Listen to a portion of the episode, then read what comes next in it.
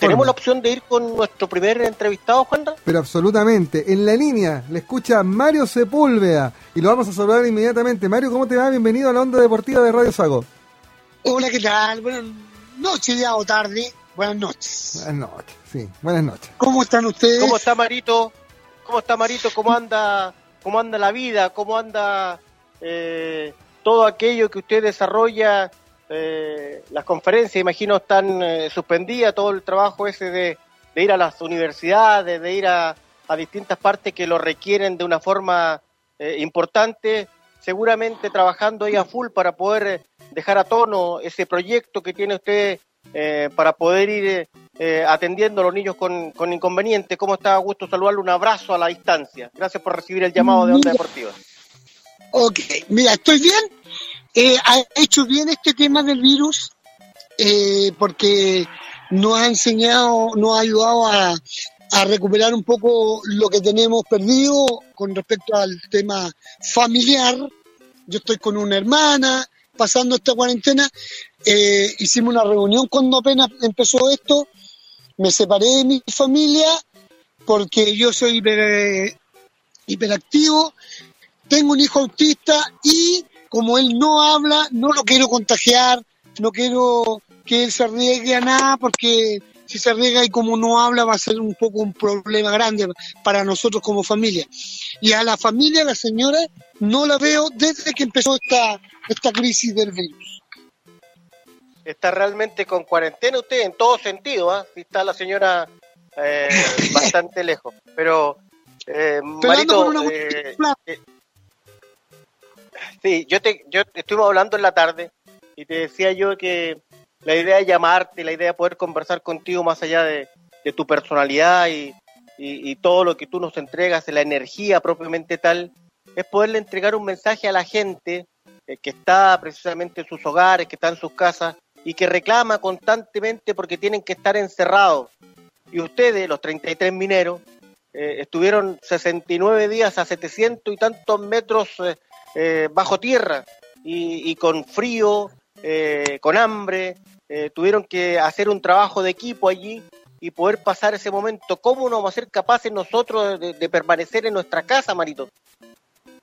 Mira, yo la verdad, la verdad que estoy bastante entiendo a mucha gente. Eh, la entiendo porque la gente hoy día no cree en nada, no cree en nadie. La gente quiere hacer lo que ellos quieren, lo que, lo que cada uno estime conveniente, que está mal, por un lado. Eh, y voy a ser súper claro con respecto a, y, responsable a una opinión que voy a dar ahora. La gente ya no cree en, nada porque todas las opiniones que, que se están dando últimamente son eh, de parte de los políticos, que los políticos en este último tiempo de políticos pasaron a doctor, entonces a los políticos ya nadie les cree. Y como no les cree a nadie, está pagando esa, esa actitud de no creerle a los profesionales. Yo le creo a los profesionales, por algo ellos estudiaron, por algo, por algo ellos se sacrificaron y por algo ellos hoy día están recomendando que quedarse lo más posible en la casa. Entonces, ¿qué es lo que uno tiene que hacer?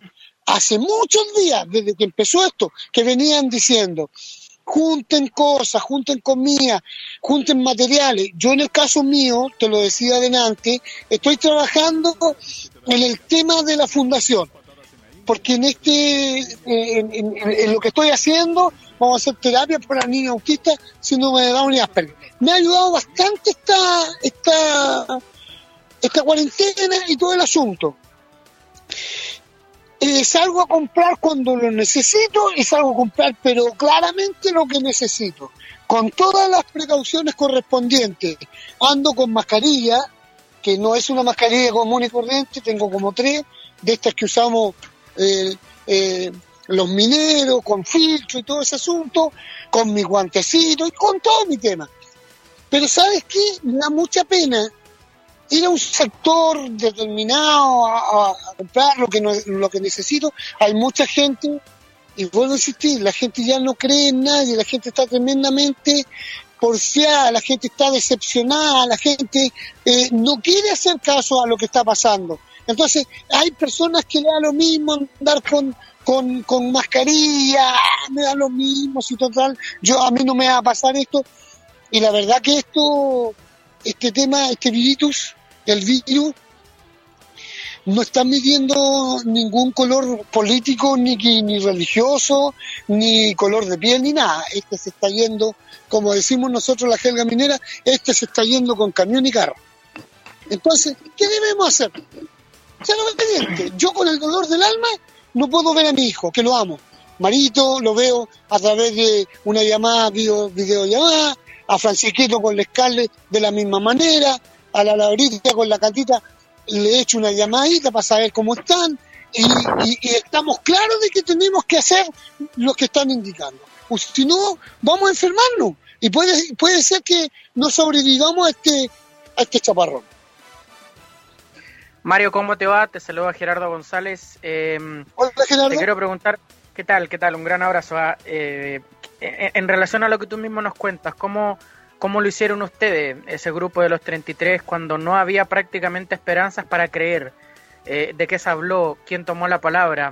¿Cómo se reunió ese grupo que puede graficar a, los chilenos hoy día eh, para unirse y creer y hacer caso, como nos dices tú, para tomar el camino correcto? Mira, yo sé que en este último tiempo, nosotros ya vamos a cumplir ahora en agosto 10 años ya. Yo sé que hay mucha gente que no ha visto la película Los Mineros, porque en el fondo le dieron tan duro a los mineros que a la gente le aburrió a los mineros.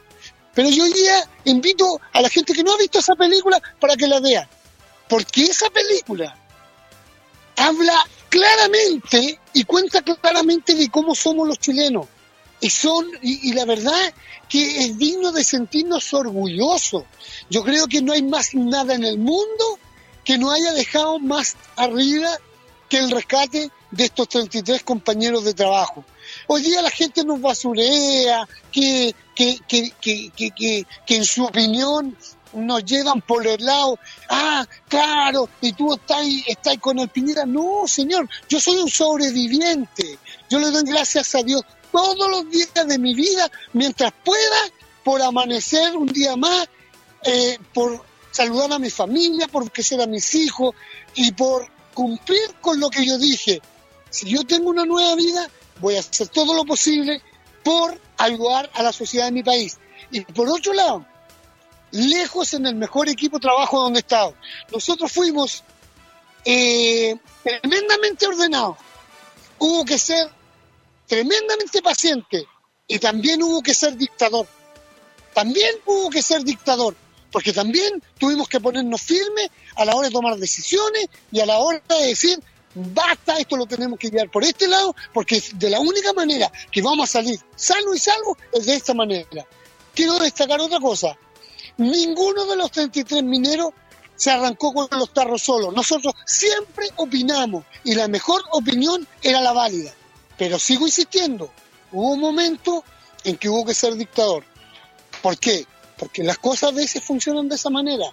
Lamentablemente, y el otro día lo dije en otra radio, y lo digo con mucha responsabilidad, Chile hace mucho, mucho rato que perdió a los grandes líderes de este país perdieron, los políticos perdieron el liderazgo, se fueron por otro lado, se fueron por el lado de los sueldos, le da lo mismo lo que pase, le da lo mismo. Y te lo digo con toda responsabilidad porque yo sigo viviendo en el barrio que me vio crecer, sigo viviendo de, de, la clase media para abajo y yo veo muchos problemas que no se han sido, no, no han enfrentado como corresponde. Y hoy día a Chile le falta liderazgo, falta tomar decisiones claras. Esto se hace y se acabó.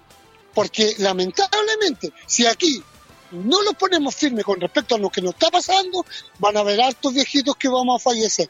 Voy a hablar en plural para que la gente no piense que lo estoy hablando. Van a haber altas personitas que vamos a dejar de existir, porque estamos siendo súper irresponsables, tremendamente irresponsables, de verdad.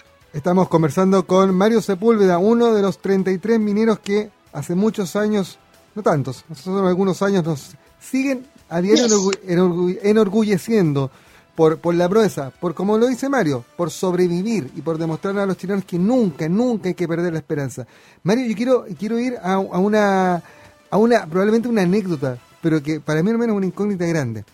¿De quién fue la idea del papelito? Porque una vez que nosotros sabemos que, José Ojeda lo escribió, José Ojeda el portobarino. Eh, pero, pero ¿de quién, ¿a quién se le ocurrió el tema del mensaje? Porque después cuando sale, eh, lo agarra Goldberg, después lo agarra Piñera y al final el, papelito era de ustedes y era de todos los chilenos. Pero, pero en el momento, ¿a quién se le ocurre buscar formas de comunicarse desde el fondo de la mina hacia arriba? En realidad cuando aparece la sonda esta que nos andaba buscando, aparece la, la, la, la perforadora que nos encontró, nosotros teníamos el plan de que cualquier cosa que pusiéramos en la barra, era bueno, pintamos, yo me acuerdo que andaba con dos pares de calzoncillos, amarré unos calzoncillos ahí, puta le decía a los cabros, weón, siempre yo quiero destacar algo, y también se lo digo a la gente en su casa, una de las cosas que a nosotros nos hizo ser grande ahí abajo fue el sentido del humor. Nosotros hasta los peores momentos nos reíamos. Le decíamos, weón, pintemos la barra, compadre, pasen la axila, pasen los cachetes por la barra, Total, compadre, cuando ya cuando llega de arriba, alguien debe oler, alguien debe captar, alguien debe estar, o debe haber experto que cache de que nosotros estamos vivos. Entonces hubo de todo, hubo, hubo compañeros que escribieron, y precisamente José Ojea sí eh, dice, chicos, ¿qué, escribimos? Y, por ahí, entre todos, oye, escribe esto, escribe esto otro, y a José Ojea claramente se le ocurre eh, la palabra mágica es que era era como todo, estamos bien en el refugio de los 33, no necesitábamos nada más, pero con esas poquitas palabras se dijo todo. Y, no, claramente José Ojeda, ojo, que, José Ojeda hoy día está muy mal. Eso te iba a preguntar respecto al contacto que tienen ustedes, ¿cómo está el resto de tus compañeros? Hay, habemos de todo, pero Josécito Ojeda, el que escribió el papel, ha andado súper pero muy, muy mal, muy mal. Mi amiguito, la verdad que está pasando por muy malos momentos de salud. Y hay otros que también. Pero José Ojeda especialmente porque tengo muy buena onda y tenemos buena comunicación siempre. Eh, yo, de parte de él personalmente, sé que está mal el hombre, de salud. Super Mario, eh, yo te escucho hablar y, la gente a lo mejor no se acuerda, pero tú has tenido una vida eh, que la ha ido forjando eh, con, con, con un montón de, obstáculos. La gente no sabe que, que tu mamá falleció en el parto, por ejemplo, que muy temprano quien te crió, su abuela, ahí en Parral, también eh, falleció y tuviste que hacerle a la vida. Entiendo que te fuiste al sur a trabajar y después de Santiago, a través de, de, de, tu señora, conociste al papá de ella, que es minero, y de ahí te fuiste al norte a trabajar muy fuerte y claramente te marcó este de, ¿Cómo, cómo lo hace Mario eh, Sepúlveda, Super Mario? Para verte, por ejemplo, jugar fútbol, me tocó jugar fútbol hace un tiempo atrás contigo, en el mismo equipo, ganamos 3 a 0, y te veo sonriente, te veo animoso, te veo eh, disfrutando la vida. ¿Cómo lo hace Super Mario para, para poder eh, eh, tener esa actitud frente a la vida? Mira, una de las cosas que siempre me ha enseñado a ser grande es mantenerme siempre con los pies bien puestecitos sobre la tierra. El respeto al prójimo también es una cosa que aprendí desde niño, que me lo enseñaron mis abuelitos. Eh, el respeto al prójimo es muy importante. Y querer la vida, eh, tú lo has dicho, yo me he criado mucho esfuerzo, amigo. Yo he pasado de todo, hambre, frío, de todo. Pero siempre hay algo que, que nosotros, y lo hablamos mucho con mi hermano, a lo mejor la pobreza nos hizo ser siempre ganadores, pero ganadores contentos. Nosotros somos como familia súper alegre. Yo juego a la pelota, viejo, eh, y, a mí me da risa porque a veces la gente no entiende que yo siempre he jugado fútbol. Yo jugando a la pelota, pese a todas las circunstancias, donde podía siempre jugué a la pelota. Yo vengo jugando a la pelota con, con ojotas, pues viejitos. De esa época vengo yo.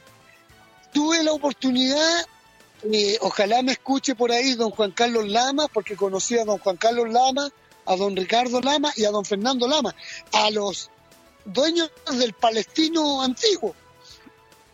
Y, por ser pobre no quedamos en el equipo, porque eh, eso es una cosa muy fea que tiene el fútbol. El fútbol, hay muchos niños, muchos jóvenes con mucho talento y, hay quienes eh, hoy día no andan buscando talento, andan buscando quien pague para ser futbolista y eso es feo.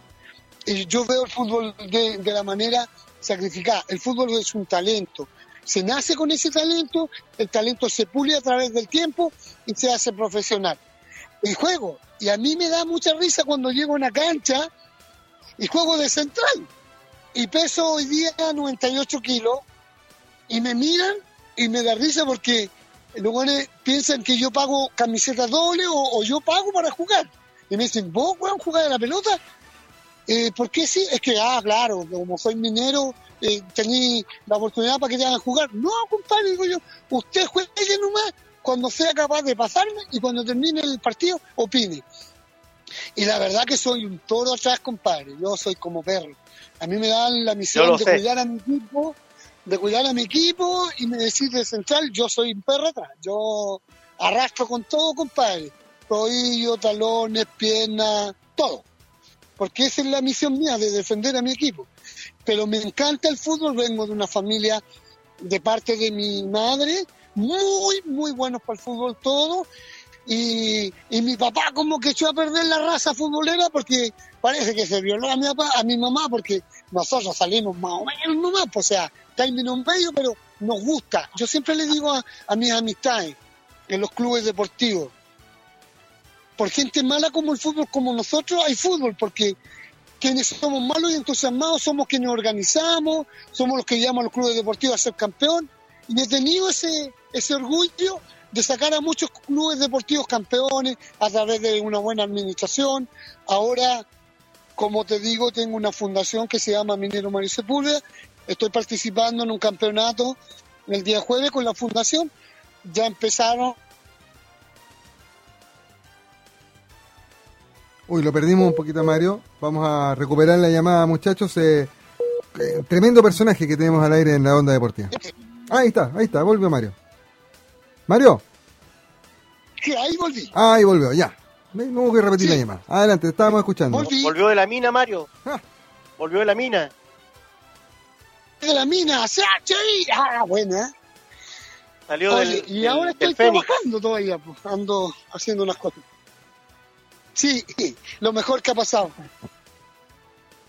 Oye, Mario, tú nos contabas recién que ya estamos próximos a que se cumplan a que se cumplan 10 años, Mario, eh, de la mina de esos días. ¿Tú guardaste algún recuerdo o, o, o, regalaste todo? Que aparte de las memorias y de los recuerdos, ¿hay algo tangible, algún objeto que tú todavía guardes de, de esa de esa epopeya que te tocó vivir junto a tus compañeros? Mira, tengo mi casco, tengo mi overol, tengo mi cinturón, tengo mi lámpara, tengo unas piedrecitas que saqué del nivel 105, tengo muchos buenos recuerdos de ahí mismo, de la mina. Eh, no, no los voy a vender porque eso, como ahora ya estoy haciendo mi oficinita y todo, eh, ahí van a estar como museo para la gente que llegue, aproveche mirar y leer, ver el overol con el que me sacaron, eh, ver los zapatos con, con, los que salí y todo. O sea, no, yo tengo todas mis cosas. De hecho, las conferencias las hago con el casco original. Y la hago vestido de minero y se emociona mucho. La gente pide mucho sacarse la foto con el casco mío. Y porque es original, ser quien es de allá abajo. Mario, eh, hemos vivido momentos bien complejos como país en los últimos meses. Eh, desde octubre, las diferencias eh, que por muchos años lamentablemente los chilenos habían tenido eh, hicieron crisis. y eso ha dejado un, una estela. Eh, ha dejado cosas en político, pero sobre todo en el día a día, probablemente las diferencias entre los chilenos incluso se han ahondado. las diferencias de opinión, incluso uno lo ve en las mismas familias. ¿Cuál es el mensaje con, con, la experiencia que tú tienes y, con este con este trabajo que te haces de, motivar? ¿Cuál es el mensaje que tú le das a los chilenos ahora que el coronavirus parece haber aplacado un poco, haber congelado este este, este proceso de, división tan profunda y de choque tan fuerte de opiniones? Mira, es súper claro. Yo he estado calladito hace nueve años. El otro día yo llevo nueve años en silencio porque el hecho de nosotros, eh, nosotros como compañeros, pasar a ser inverso. No, no no vamos a que. Pero sí creo, tengo opinión como ser humano, como ciudadano, como papá, porque tengo hijos jóvenes que están en la universidad y tengo tantas molestias como muchos de mis compañeros trabajadores de este país y claramente, claramente, creo que eh, le debo eh, algún grado de admiración a esta juventud media revolucionaria, en que claramente si esta juventud revolucionaria se hiciera asesorar bien, supiera escuchar a quienes saben y a quienes tienen la experiencia, les iría mucho mejor. Yo estoy súper de acuerdo en todo lo que se ha hecho, políticamente. Y mira, mira cómo es. Eh, hay mucha gente que tiene y se está como que deja de lado un poco eh, el tema político por lo que está pasando. Pero fíjate en un, detalle, tenemos problemas de sequía. Yo vivo acá en un sector de campo, se están muriendo los caballos. Siguen muriéndose animalitos, pero estamos con el tema del virus. El tema de los diputados, el tema de toda esa gente que está en el Congreso, mira, mira, mira cómo se tapan los, los hoyos, cómo se van tapando. Habíamos hablado en algún momento y le habíamos pedido a estos señores que se bajaran el sueldo y, hicieran algunas gestiones para, para echar una manito con respecto a su sueldo. Se olvidó eso y quedó en el olvido. Y esta gente, la verdad, la verdad, yo estoy súper de acuerdo con lo que se ha hecho, con lo que se ha hecho con, con respecto a esta revolución, a esta revolución social, porque también soy un, un, ciudadano de este país, también sigo trabajando. Yo también tengo el problema de que me han jodido con mi AFP. Yo también tengo el problema de que ya Chile, Chile es un país tremendamente caro. Yo también tengo un, un, problema de que pagar TAC para mí es un problema enorme, igual que muchos ciudadanos.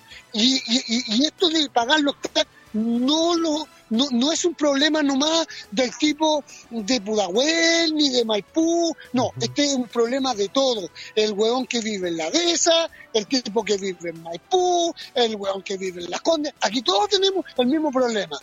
El tema de las AFP, lo mismo. El tema está, chicos, cuando uno necesita algo, cuando uno necesita negociar, con las grandes autoridades, con las grandes empresas, con los grandes gerentes de las empresas, uno tiene que ser inteligente. Yo voy a decir una pura cosa.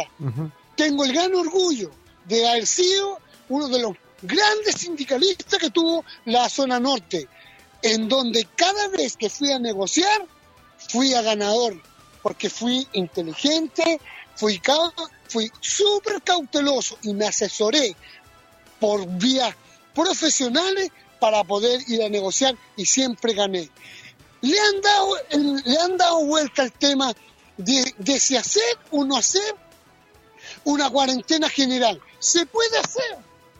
El tema está en que faltan pantalones a, los líderes, le faltan pantalones, le faltan cinturones para agarrarse esta weá que se llaman pantalones, para amarrárselos bien y tomar grandes decisiones. Aquí tienen que juntarse empresarios con, la, con las autoridades, más los dirigentes de los trabajadores, para tomar decisión y seguir trabajando y seguir eh, haciendo desarrollo de una forma inteligente en donde se puede seguir haciendo, se puede seguir trabajando, pero, pero como de sin arriesgar ni la salud de nuestros compañeros trabajadores, ni la salud de los empresarios, ni tampoco arriesgar la, el vil y sucio dinero que se gana la familia para sostener a su a su a su a su a sus niños